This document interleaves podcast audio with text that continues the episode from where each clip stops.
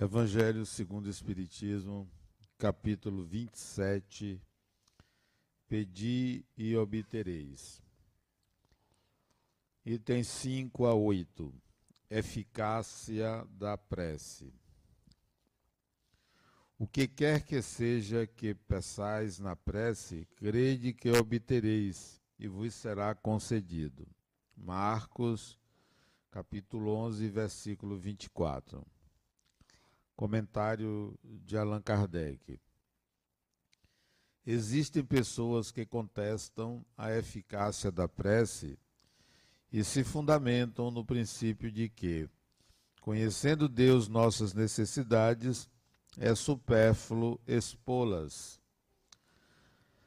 Acrescento ainda que tudo se encadeando no universo por leis eternas, nossos desejos não podem mudar os decretos de Deus.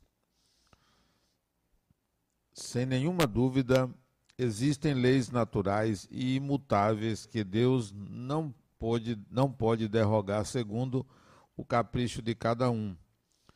Mas daí a acreditar que todas as circunstâncias da vida estão submetidas à fatalidade, a distância é grande. Se assim fora, o homem seria um instrumento passivo, sem livre arbítrio e sem iniciativas. De acordo com essa hipótese, ele teria que curvar a cabeça a todos os acontecimentos, sem procurar evitá-los. Não deveria procurar desviar o raio. Deus não lhe deu o discernimento e a inteligência para deles não se servir, a vontade para não querer, a atividade para permanecer inativo. Estando o homem livre para agir em um sentido ou em outro, seus atos têm para ele e para os outros consequências subordinadas àquilo que faz ou deixa de fazer. Pela sua iniciativa, há acontecimentos que escapam forçosamente à fatalidade e que não destroem a harmonia das leis universais como o avanço ou retardo da agulha de um pêndulo não destrói a lei do movimento, sobre o qual está estabelecido o mecanismo.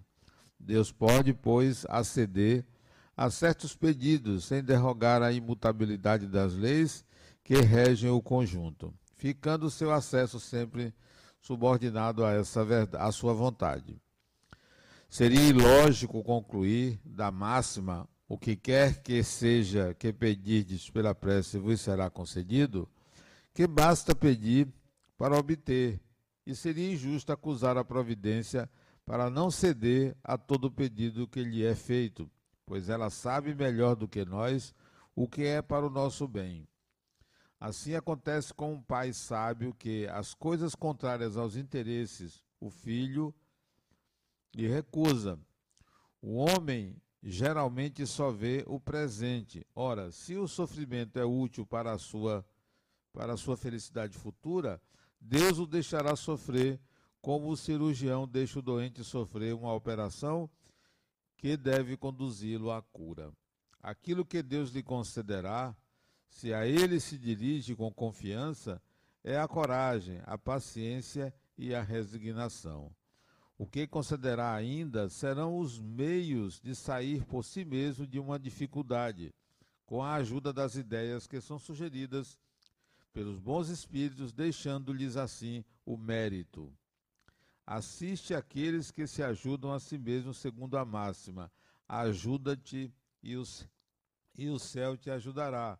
E não aqueles que tudo esperam de um socorro estranho, sem fazer uso das próprias faculdades ao contrário, geralmente preferem ser socorridos por um milagre sem nada fazer. Tomemos um exemplo. Um homem está perdido em um deserto e sofre horrivelmente de sede. Sente-se desfalecer e se deixa cair no chão. Roga então a Deus para o assistir e espera. Mas nenhum anjo vem lhe trazer o que beber. Entretanto, um bom espírito lhe sugere se levantar, seguir uma das veredas que se apresentam à sua frente. Então, por um merecimento maquinal, reunindo suas forças, levanta-se e caminha ao acaso. chega a uma elevação e descobre ao longe um riacho. Diante disso, encoraja-se. Se tem fé, exclamará: Obrigado, meu Deus, pelo pensamento que me inspirastes e pela força que me destes. Se não tem fé, dirá: Que pensamento bom eu tive, que sorte eu tive, tomando a vereda da direita ao invés da esquerda.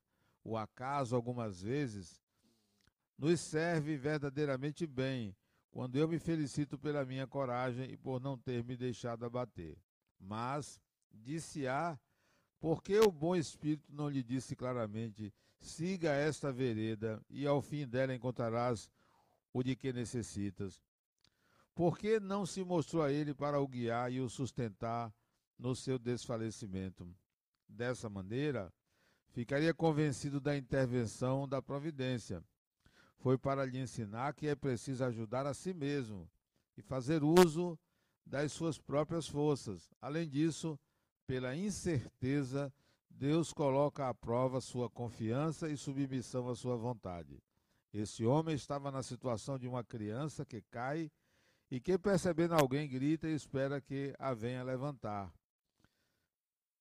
Se não vê ninguém, esforça-se e se levanta por si mesma.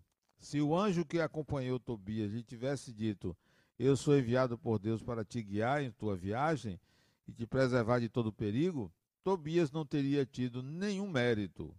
Confiando no seu acompanhante, não teria mesmo necessidade de pensar. Foi por isso que o anjo só fez reconhecer-se no seu regresso. Aí estão as palavras de Allan Kardec sobre a eficácia da prece. É preciso também a gente analisar os vários tipos as várias posturas, as várias maneiras de se orar. A oração não pertence a uma específica religião. Em todas as religiões, num ou outro formato, as pessoas rezam, oram, algumas para o Criador, outras para Deus, outras para Alá, outras para Jesus, outras para o universo, para a natureza, para um santo, para um espírito, para que, para quem e como.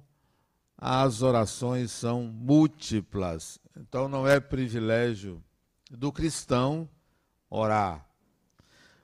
Especificamente, a oração dentro do cristianismo tem pelo menos duas intenções, pelo menos duas. A primeira intenção de quem reza é pedir, é pedir alguma coisa. Alguns, além de pedir, agradecem. Pedir e agradecer estariam na mesma linha, é o que é mais comum. Pedir a Deus e agradecer a Deus. Agradecer para ver se obtém o que pede.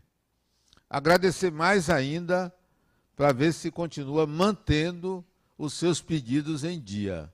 Então, é pedir e agradecer. A outra maneira,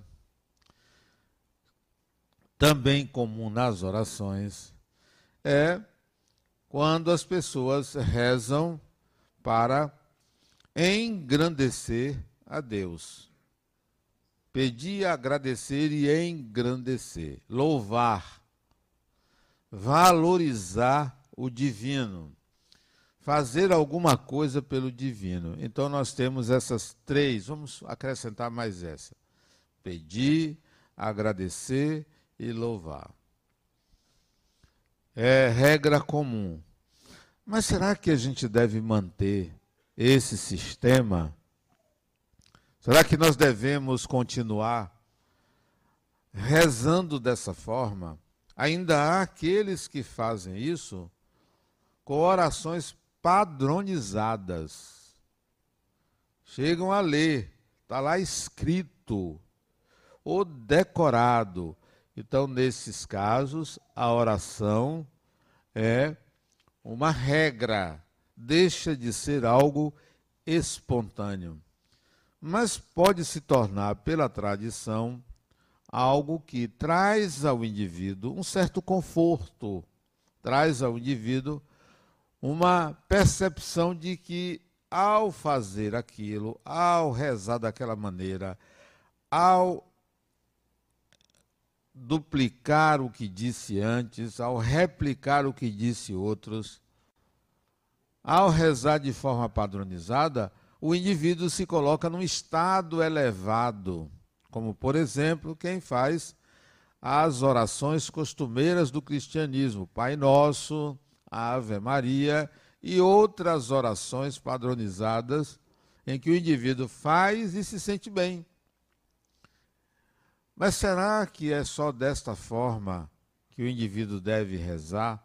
O que é então a oração? A que se presta a oração? Qual é a utilidade da oração? É preciso também que a gente entenda que a oração é um ato que, se há uma intenção consciente, há uma consequência inconsciente automática. A oração tem como consequência, consciente ou inconsciente, automática, um equilíbrio da mente.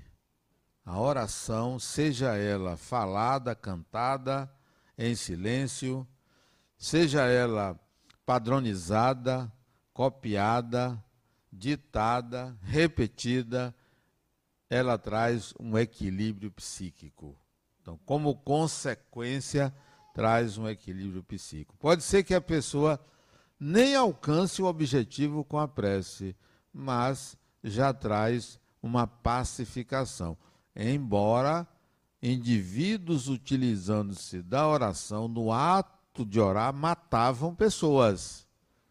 O objetivo era matar, esfolar, esquartejar durante a oração. Não se espantem com isso, porque isso foi muito comum, comum dentro do cristianismo. Eu não estou falando de outras religiões não cristãs, não. Eu estou falando do cristianismo. Indivíduos na Idade Média, durante torturas, durante o período do terror, da Inquisição, alguém orando e o outro matando. Então, não é privilégio de outras religiões, não. Eu estou me referindo às religiões cristãs. Então, independentemente do ato, da intenção, a oração trazia um equilíbrio psíquico.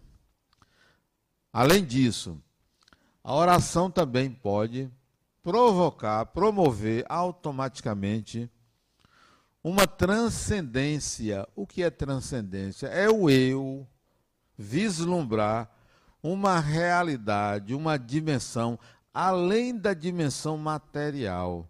Então, em oração, certos indivíduos alcançavam estados alterados de consciência, independentemente de alcançar o objetivo pretendido independentemente de estar pedindo alguma coisa, de estar agradecendo a Deus, de estar louvando, alcançaram a transcendência, isto é, saíram dessa dimensão e naquele estado passaram para um outro estágio, uma outra dimensão.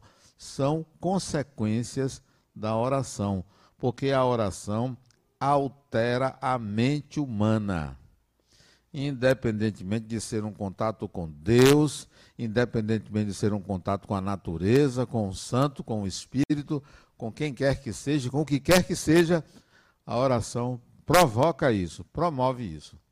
Daí vocês podem pensar também, e devem pensar, que o ato de orar não precisa de palavras. Também podem pensar assim. Não precisa de frases decoradas, também pode pensar assim.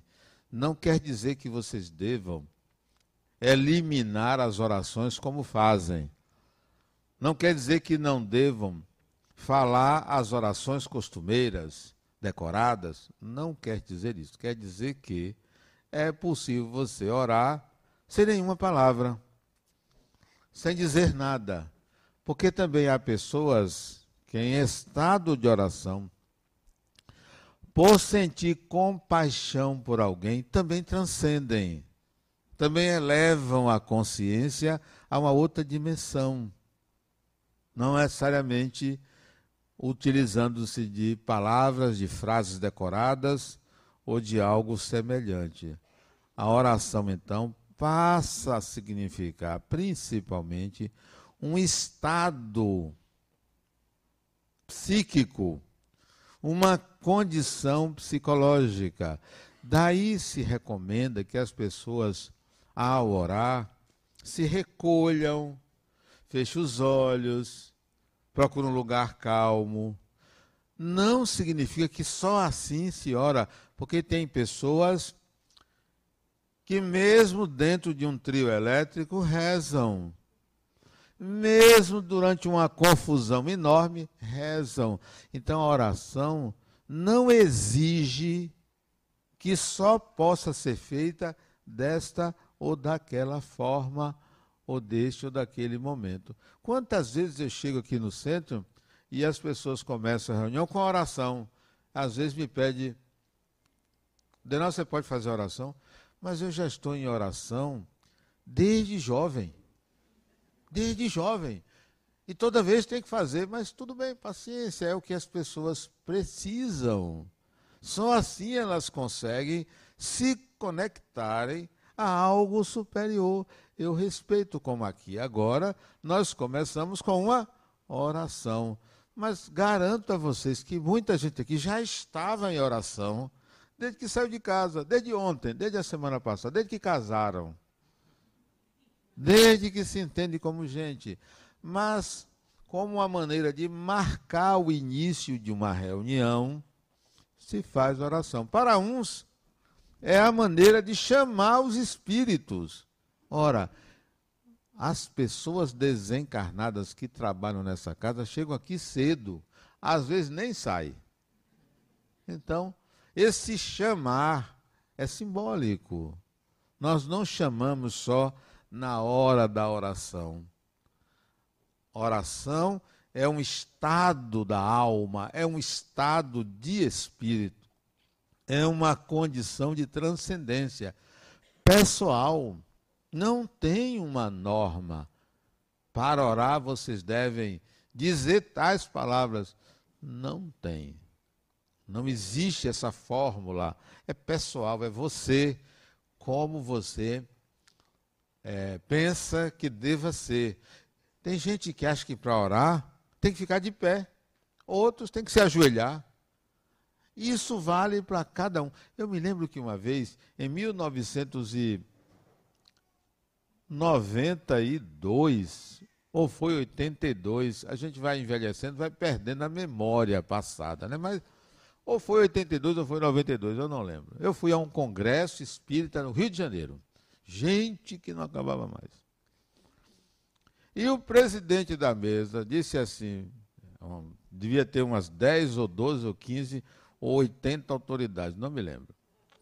E um auditório enorme, muita gente, não, não me lembro quantas pessoas. Ele se levantou e disse assim: Vamos orar. Todo mundo se levantou para rezar. Eu achei aquilo estranho. Eu estava sentado, mais outros dois amigos, na segunda fileira. Só nós três que não levantamos. Todo o auditório se levantou. Porque eu me perguntei: vem cá, para rezar tem que ficar de pé? Eu gosto de rezar deitado, em pé, sentado, andando. E fiquei sentado. Foi um escândalo, quase que a gente é expulso do, do lugar. Porque não levantou para fazer oração. Cada um tem a sua forma, o seu modo, a sua maneira. Se você gosta de rezar deitado, reze deitado. Se você gosta de rezar em pé, se você gosta de ajoelhar, para precisar procurar depois um ortopedista, pode rezar ajoelhado, não tem problema. Ou então faça com meu filho. Meu filho fez uma promessa, porque ele passou de ano, para subir as escadas do prédio de 20 andares de joelho. O que, que ele fez? Pagou a promessa, botou uma joelheira para amenizar. o impacto. Então faça do jeito que você quiser. O mais importante é o estado em que você se encontra. Não é só a intenção. Porque a intenção pode ser a melhor possível e a pior possível. Eu tenho uma amiga que ela disse, Adenal, eu rezei muito pelo meu filho passar numa matéria. O rapaz estava na faculdade e tinha uma matéria que o professor, segundo o filho dela, perseguia ele. E ela rezava para o filho conseguir passar, mas no meio da oração ela xingava o professor. Não conseguia, e voltava, não, meu Deus. meio, ela se traía porque ela tinha raiva do professor, e no meio da oração ela pedia alguma coisa contra ele, né? Não aguentava. Então, não importa a intenção, importa é o seu estado de espírito. É o que você sente, pensa e elabora durante a oração. A minha forma de orar, que é a forma que eu mais gosto de orar, é não pensar, não querer e trabalhar. Pronto, trabalhando eu estou rezando. A melhor maneira de você rezar é trabalhando. Trabalhe tudo, faça tudo. Trabalhe profissionalmente, caritativamente. O trabalho é a melhor forma de oração. Se você quer que seu filho passe, diga a ele: vá trabalhar. O que é trabalhar? Estude. Você não quer passar? Estude. Ah, mas já estudei. De novo. Ah, mas já. De novo. O trabalho é a melhor oração que o Espírito faz. É pelo trabalho que você se desenvolve, cresce, aprende, tem dignidade e contribui para a dinâmica social. Bom, mas se você quer mentalmente ir para um outro plano, você vai ver que quanto mais você trabalha, mais você se liga a Deus. Quanto mais você se liga uma, ao exercício da atividade do trabalho, mais você compreende a divindade.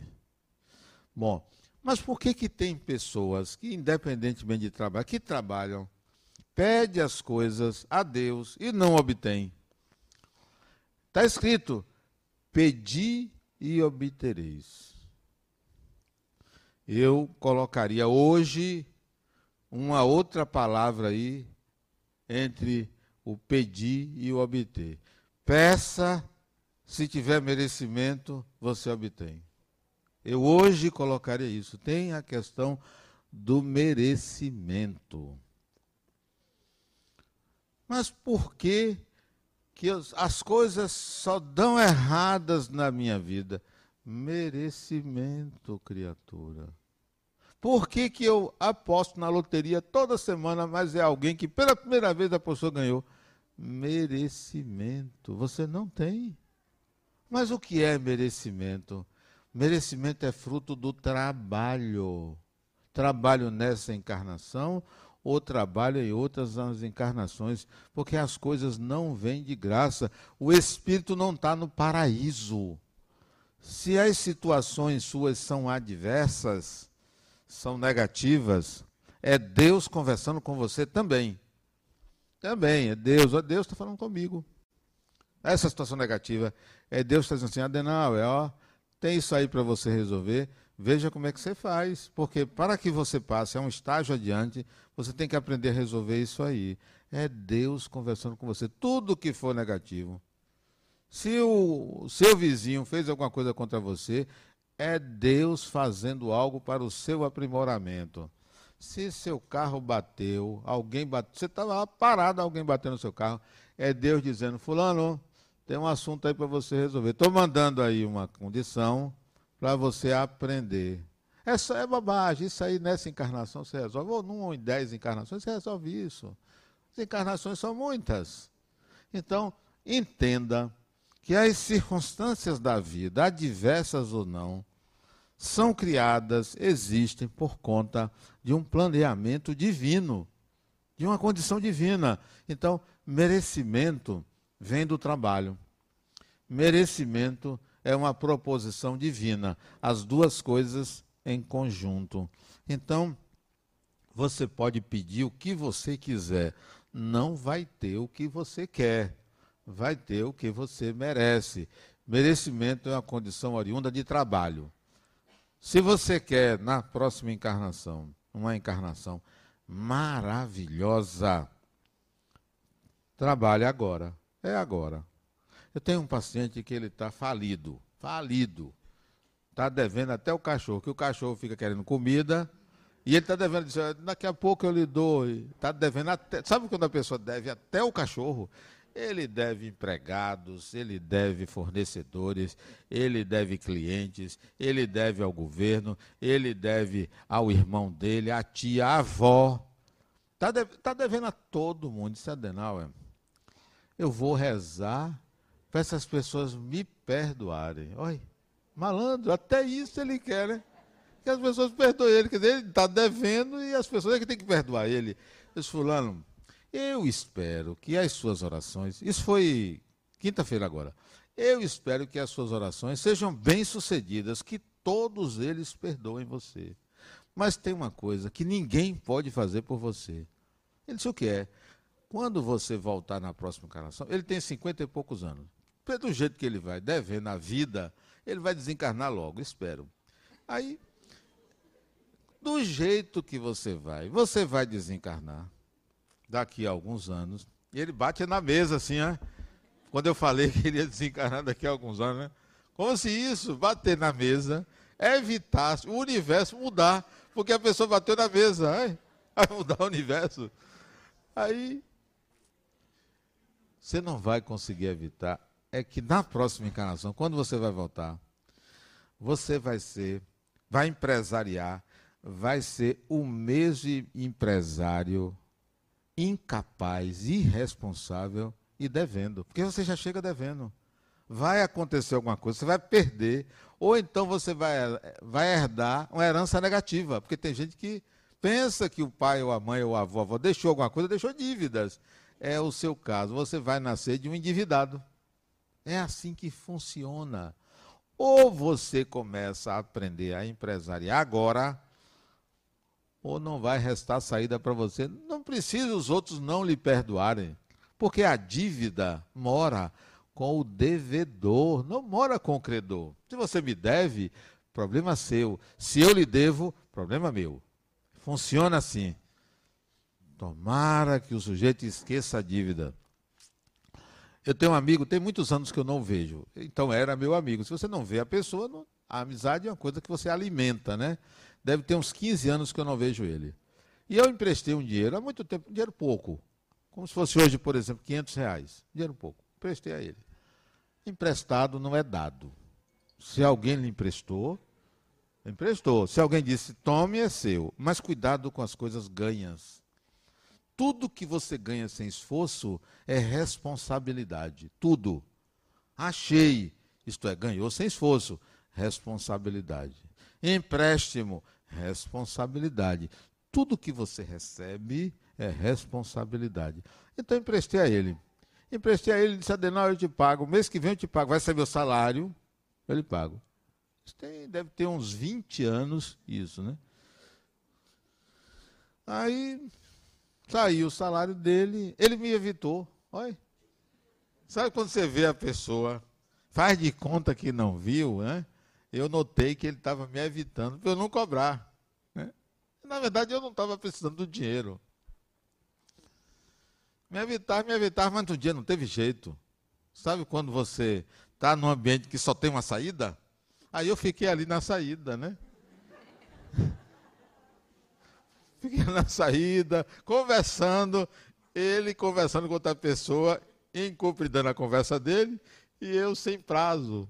Sem preocupação ali. Até que não teve jeito, a pessoa quis ir embora, ele ainda segurou a pessoa, né?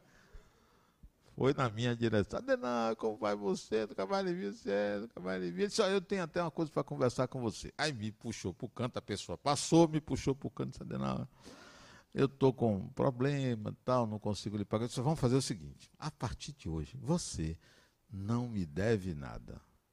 Considere que o dinheiro que eu lhe dei é um, foi um presente para você, que eu estou notando que você não tem condições de pagar. É seu. Você não me deve nada. Não se preocupe. Digo a vocês por que, que eu fiz isso. Porque tudo que você der à vida, a vida lhe devolve. Não se preocupe. Não se preocupe. Se alguém não te pagar e for seu, a vida se encarrega de um meio daquilo chegar até você, independentemente da pessoa. Ninguém perde nada. Nada, nada se perde. Porque o que é do espírito é do espírito. Liberei ele da dívida. Ele, ele relutou em acreditar. Não, Fulano, pode ter certeza, você não me deve, nunca vou lhe cobrar. É um presente para você, porque você está com dificuldade. Não está me fazendo falta. Eu não quero deixar você na angústia de ter que me pagar. Fique tranquilo. Liberei ele. Mas sabe o que aconteceu? Alguns anos depois, liberei ele. Mas você pode liberar uma pessoa da dívida, mas não liberou do fato de ser mal pagador, não é? Mal pagador. Ele foi preso. Foi preso. Não porque eu desejei, mas ele foi preso. Você pode perdoar quem você quiser, mas você não muda as competências e as habilidades do outro. No outro pode lhe perdoar dez mil vezes, mas não vai modificar sua incompetência com certas questões da vida. Então, merecimento para você pedir e obter está relacionado com integração de habilidades. Não pense que você está livre de aprender. A gente pode estar livre de pagar, de resolver, alguém pode facilitar para a gente mas nem sempre nós vamos obter facilidade. Você quer ver? Eu sou idoso. Quando eu fiz 60 anos, eu corri para tirar o papel de botar lá no carro. Idoso. Opa, que maravilha, né? Eu tô, eu tô doido para fazer 65 anos para pegar gratuidade de ônibus, né? Eu, ah, 65, eu, eu tenho 64 e 9 meses. Então, até 65 eu vou tirar lá minha carteirinha para mostrar que eu não dá direito, né? Idoso. Por depois que eu passei a colocar meu carro em vaga de idoso, que fica próximo do elevador, eu não pego elevador e shopping, eu vou de escada, porque me tirou um esforço. Tudo que lhe tirar um esforço, desconfie. Porque se ele tirou um esforço, lhe tirou um aprendizado. Comece a pensar de uma forma diferente. As gratuidades podem vir de merecimentos, mas eu não vou brincar com isso, porque senão eu entro na inatividade, na inércia. Queira sempre aprender. Quando você orar, pense sempre que você está fazendo um pedido, aquilo tem um preço não é de graça. Se Deus tivesse dado ao Espírito gratuidade, a gente não estava aqui. Estava todo mundo nas estrelas, passeando de jet, jet ski na estrela, não. Passeando de avião, passeando alguma coisa. Não tem gratuidade. O espírito, para evoluir, tem que trabalhar, tem que aprender, tem que se desenvolver, tem que passar pela reencarnação tem que se dedicar, se não numa encarnação e na outra. Detalhe, nós não estamos aqui encarnados para pagar absolutamente nada. O pagamento a que me refiro é o esforço, é o sacrifício de viver. Porque se você ficar paradinho, não está se esforçando, não está se sacrificando. Então, Nada é de graça, porque se exige a divindade, exige do espírito esforço pessoal, sacrifício da energia do próprio espírito que todo mundo possui. Então esse sacrifício é que é exigido.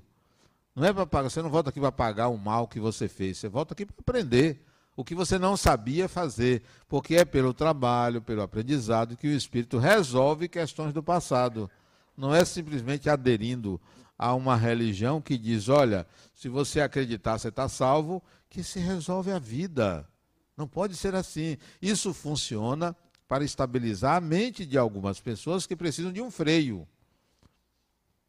Pessoas que precisam de um freio, precisam de mantras, precisam de dogmas para conter o medo, para conter a inabilidade, para conter a impulsividade, precisa de um dogma.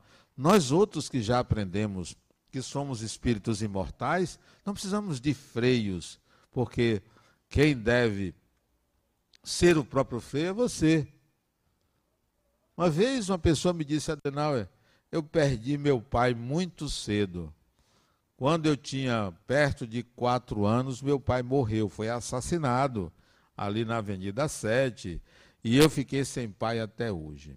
Eu disse, fulano, para que você hoje quer um pai? Você não precisa de pai. Você precisou, não teve porque ele foi assassinado, e hoje você é uma pessoa bem-sucedida. Não, a gente não precisa de pajem, de babás na vida. Ah, porque minha mãe faleceu. Faleceu, voltou. Ninguém vai precisar de mãe a vida toda, a não ser que seja uma pessoa que não tenha capacidade, não tenha discernimentos, tenha algum transtorno mental grave, alguma paralisia, algum grau de, de autismo, vai precisar. Não, mas você não. Você chegou nessa idade, não é agora que você vai chorar porque não teve pai. Ele disse: é, você tem razão. Não, nós não precisamos de freios. Nós temos que aprender a disciplinar os nossos impulsos. Eu não vou pedir a Deus paciência. Por quê? Porque sou eu que tenho que aprender a ter paciência. Eu não vou pedir a Deus que me dê, ó, me dê é, tolerância. Eu tenho que aprender a respeitar a diversidade. Eu tenho que aprender a respeitar o próximo. Eu que tenho que aprender como no exercício. Não adianta evitar para aprender. Isso é repressão. Você tem que vivenciar, você tem que viver porque só se aprende na vivência. Quer orar e transcender? Veja como você conduz a sua vida. Veja o seu grau de inércia. Veja o esforço que você faz. Redimensione seus horizontes. O que é que você quer? Aonde você quer chegar? A sua oração, se não alcança o Criador, vai alcançar espíritos que estão interessados no seu progresso. E eles não vão lhe dar exatamente o que você pede, porque se eles tirarem você do aprendizado necessário, estarão atrofiando. Uma mãe que resolve tudo pelos filhos mantém eles bebês. Enquanto for bebê, enquanto for criança, eu vou prover, eu vou nutrir, eu vou cuidar, mas chega um tempo que eu tenho que mandá-los para o mundo, porque se eu não mandar para o mundo, eu vou atrofiar. Assim agem espíritos quando você reza. Se você pedir, lembro-me até de um caso de um, espírito numa psicografia que ele contou que ele estava desencarnado, já tinha algumas décadas desencarnado. Ele era um santo, foi santificado e as pessoas faziam orações por ele. Tinha até uma igreja em nome dele. E ele ficava angustiado, sabe por quê? Porque ele era um pedinte espiritual. Era uma pessoa que não tinha a maior credibilidade, mau caráter. Ele, o que foi santificado. Que as pessoas achavam que ele era santo, só que ele não era santo, era o chamado santo de pau oco. Não era santo coisa nenhuma. E as pessoas rezavam por ele, ele não sabia o que fazer, não tinha condições de fazer, não tinha competência, não tinha elevação. Então ele ficava angustiado. Aí ele começou a rezar, ele desencarnado, pedir ajuda a outros espíritos para poder, na igreja dele, fazer o milagre que ele não conseguia fazer.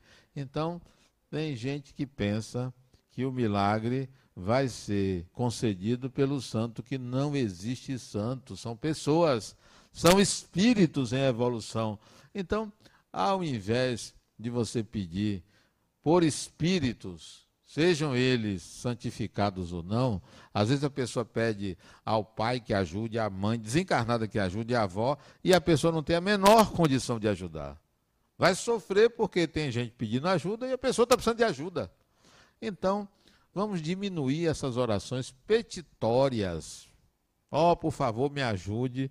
Não, trabalhe. A melhor maneira de você orar é trabalhar. É o esforço pessoal de alcançar o que você é, precisa. Tem outra frase que, semelhante a essa pedir obtereis, que é querer é poder. Nada de querer é poder. Há muitos anos que eu quero que o Vitória seja campeão.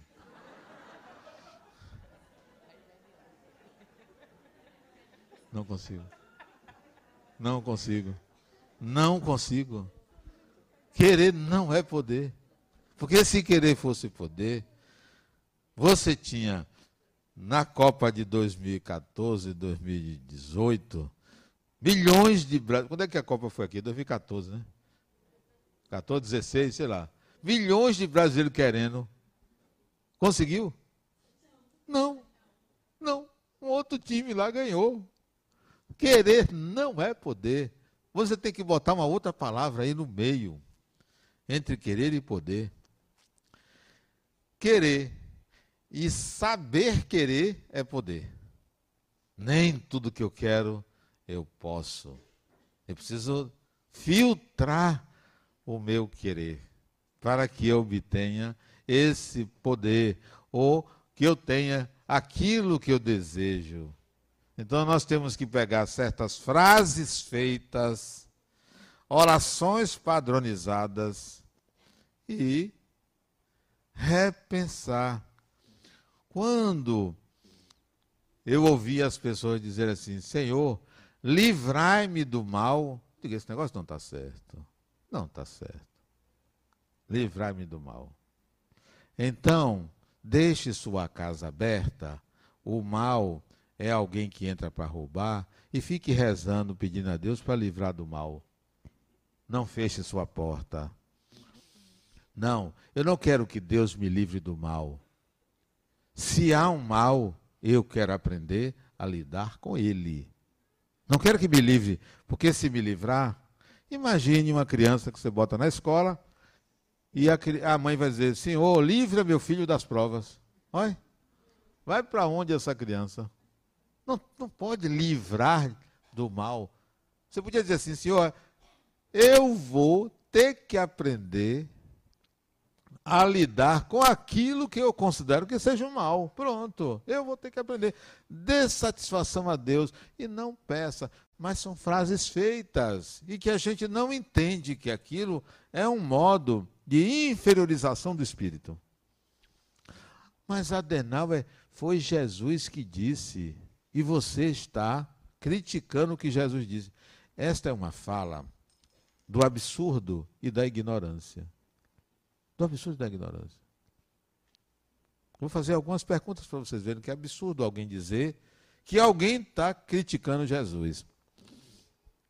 Alguém aqui sabe se estava na hora que Jesus pronunciou aquelas palavras? Alguém aqui estava? Não sabe. Começa aí. Alguém aqui entende o aramaico, que era a língua de Jesus? Leu o que disseram que ele disse em aramaico? Não. Você leu em português, que veio do latim, que veio do grego, que passou pelo romano, de novo. Então você não sabe o que foi escrito, nem o que foi escrito que disseram que ele disse. Traduções, alterações, você não sabe o que Jesus disse. Você supõe, porque você leu. Eu li aqui um Evangelho segundo o Espiritismo, mas eu, eu não sei o que Kardec disse, porque isto aqui, o original foi em francês, aqui está em português. Tem um tradutor. Tradutor e traidor. Traidor, tradutor, traidor. Tem um tradutor. Eu tenho que ter discernimento para entender que ao longo do tempo isso se modifica. Então, antes de dizer que uma pessoa está criticando Jesus, Pense bem, será que de fato eu sei o que Jesus disse? O que ele pensava? Não sei. Então, não importa o que digam de Jesus, o que importa é a mensagem, é o conteúdo. E não se alguém diz que Jesus foi isso, ou fez aquilo, ou disse isso, ou disse aquilo. Qual é a mensagem? Eu vou analisar a mensagem. Então, quando você quiser orar a Deus, a quem quer que seja, não esqueça que você está buscando uma transcendência. Quer transcender? Trabalhe. A melhor oração do Espírito é o trabalho. Trabalho remunerado, trabalho voluntário, o trabalho. Porque você trabalhando em casa, na rua, em qualquer lugar, você trabalhando, você está aprendendo, você está crescendo. Quanto mais trabalho, mais acredita em sorte. Você acredita em sorte? Eu acredito, mas eu acredito em sorte porque eu trabalho. Porque a sorte vem do trabalho. Trabalho executado nessa encarnação, trabalho executado em outras encarnações. Trabalho agora para que esta encarnação seja proveitosa e para que a próxima seja melhor ainda. Porque se eu deixar para a próxima, eu terei que vencer isso lá adiante. Então, ore em benefício da vida, de você, da vida, das pessoas, mas estimule as pessoas a trabalhar. Muita paz.